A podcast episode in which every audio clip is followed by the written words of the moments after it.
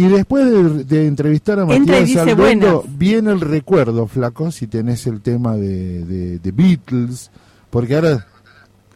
Ah. claro, viene Salduendo, que, que ahora va a ser el próximo...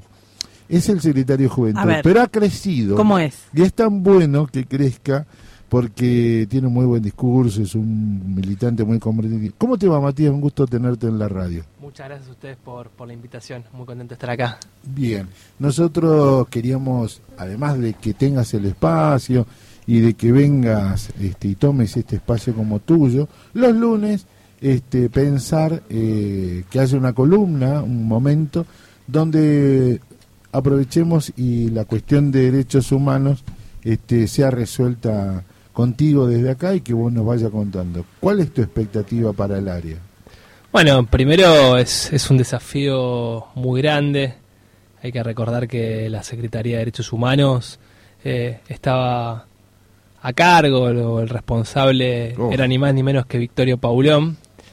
Así que, bueno, vara alta, demasiado alta. Creo que, que no van a alcanzar los libros para, para contar eh, lo que implicó Victorio en la fundación de esta CTA, en la historia de la UOM, en la historia de las luchas más importantes de la clase trabajadora, bueno, en su capacidad también, ¿no? Porque en el último tiempo Victorio también había tomado la decisión de escribir mucho eh, y era alguien que, bueno, que ponía en palabras como representante de los trabajadores y como trabajador de, las luchas de la clase obrera.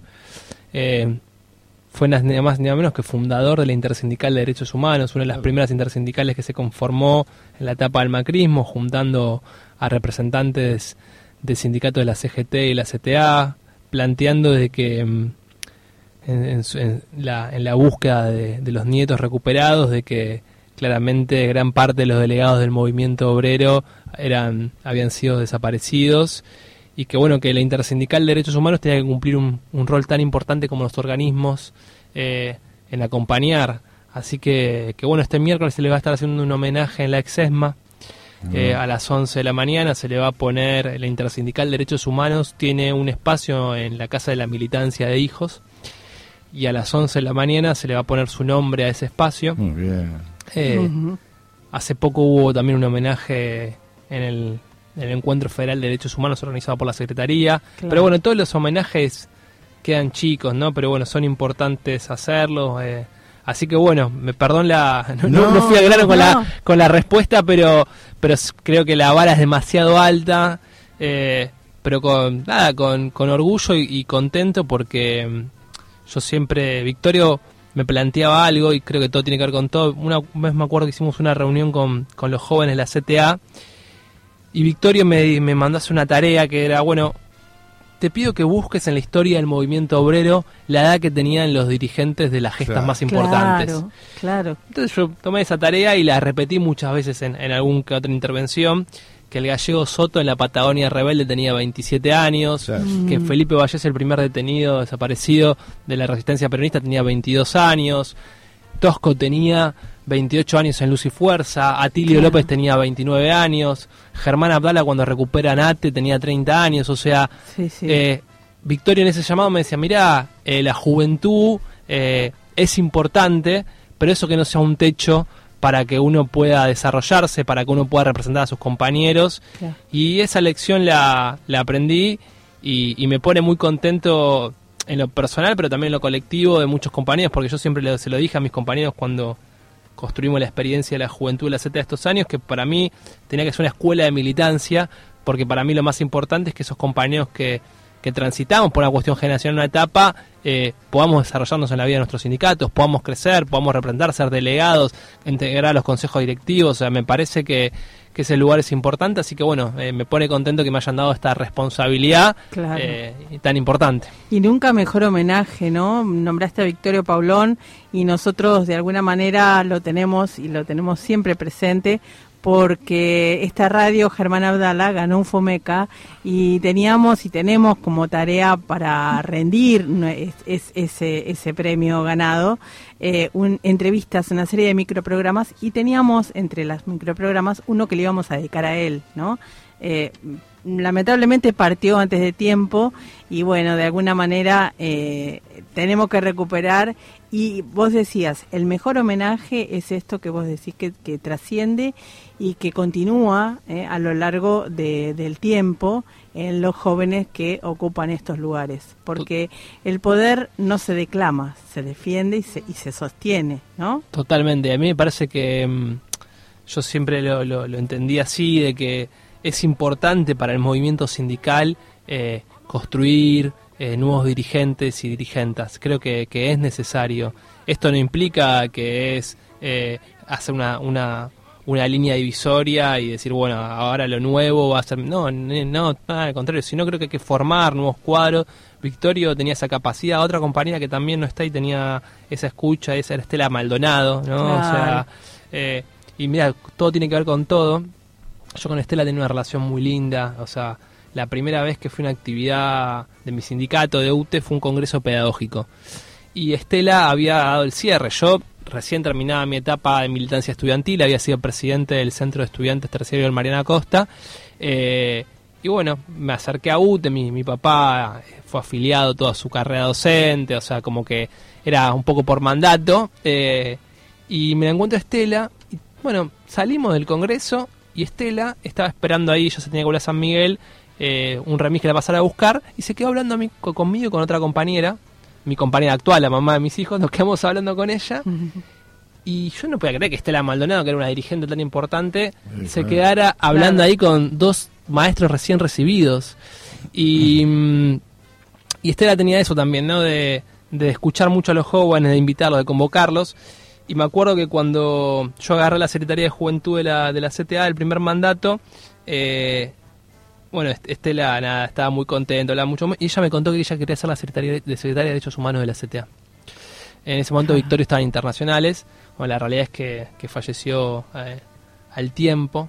Eh, y también sentía esto de que bueno de que Estela le hubiese encantado ella fue secretaria de derechos humanos mucho tiempo de su teba Así que bueno, todo tiene que ver con todo, un poco con, gente que a uno lo ha escuchado, lo, lo, ha valorado mucho, le ha dado lugar.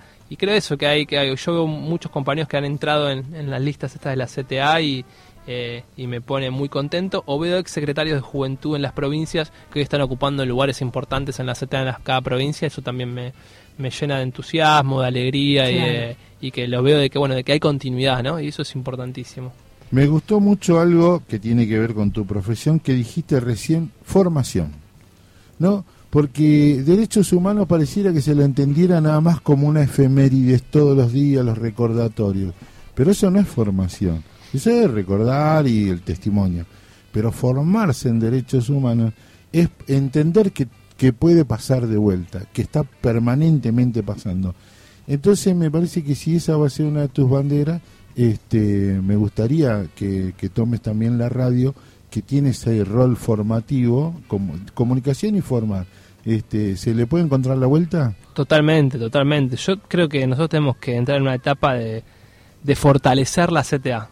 O sea, y, vamos a vivir un tiempo muy complejo que se está viviendo en la Argentina y en el mundo, que son los discursos del odio. Exacto. Claro. Nosotros eh, hace un mes y medio, creo ya, hubo un intento de magnicidio de una vicepresidenta. Eh, en Brasil está habiendo una salida poco ordenada. Eh, Bolsonaro no reconoció de alguna manera eh, el, triunfo, pero hemos logrado un triunfo muy importante para la región como Lula. Digo, y la realidad es que los derechos humanos en la Argentina son bandera histórica. La realidad es que nosotros podemos dar el lujo de decir que, lo que no ha pasado en otros lugares del mundo es que los genocidas eh, está entre las rejas, que Videla eh, murió en la cárcel de tener, y eso para mí son cuestiones estandarte de la lucha histórica, pero creo que hay una aceleración de los discursos del odio muy preocupantes, y me parece que nosotros tenemos que ver lo que está pasando, ver por qué hay fenómenos como libertarios, liberales que están convocando a la juventud. Creo que nosotros tenemos que ahí poner mucho más el oído. Eh, planteaba lo de la formación porque creo que hay que volver a los orígenes, muchas cuestiones de, de volver a tratar de, de, discutir mucho, de hablar con los compañeros y compañeras, de, de, tratar de dar ámbitos para que realmente los compañeros y compañeras se puedan sentir contenidos eh, y entender la, la, importancia que tiene de, generar. Y para mí la radio este espacio, otros más, hay que tienen que ser replicadores Totalmente. para, Total. para encontrarnos todos, ¿no? Perdón, ¿cuántos años tenés? 35. ¿Y cómo es la familia? Eh, mi compañera Mariela, eh, Juana, que tiene 3 años, y Paloma, que nació hace 10 días. Ah, mirá, felicitaciones. Te vamos a decir, este, compañero pibe, pibe, compañero. Está perfecto. Cuando quieras, cuando quieras venite, Eh, este, este es un muy buen espacio y, para... y para entender que, eh, la formación no es sin la comunicación y que la comunicación tiene que acompañar e ir de la mano de la formación. Vamos y en, si es en derechos humanos, bueno, claro. Buenísimo. Bueno, muchas gracias por, por la invitación y nos vemos el jueves seguramente, como anunciamos recién en la conferencia de prensa, en el acto acompañando a Cristina por los 50 años de la, del regreso de Penal. Muchas Así gracias. es. recordar, informar y comunicar, yo no lo sabía, un 12 de noviembre, está, está pasado, pero un 12 de noviembre se juntaron por última vez por un pedido de George Harrison, se juntaron Paul McCartney, Ringo Starr y George Harrison.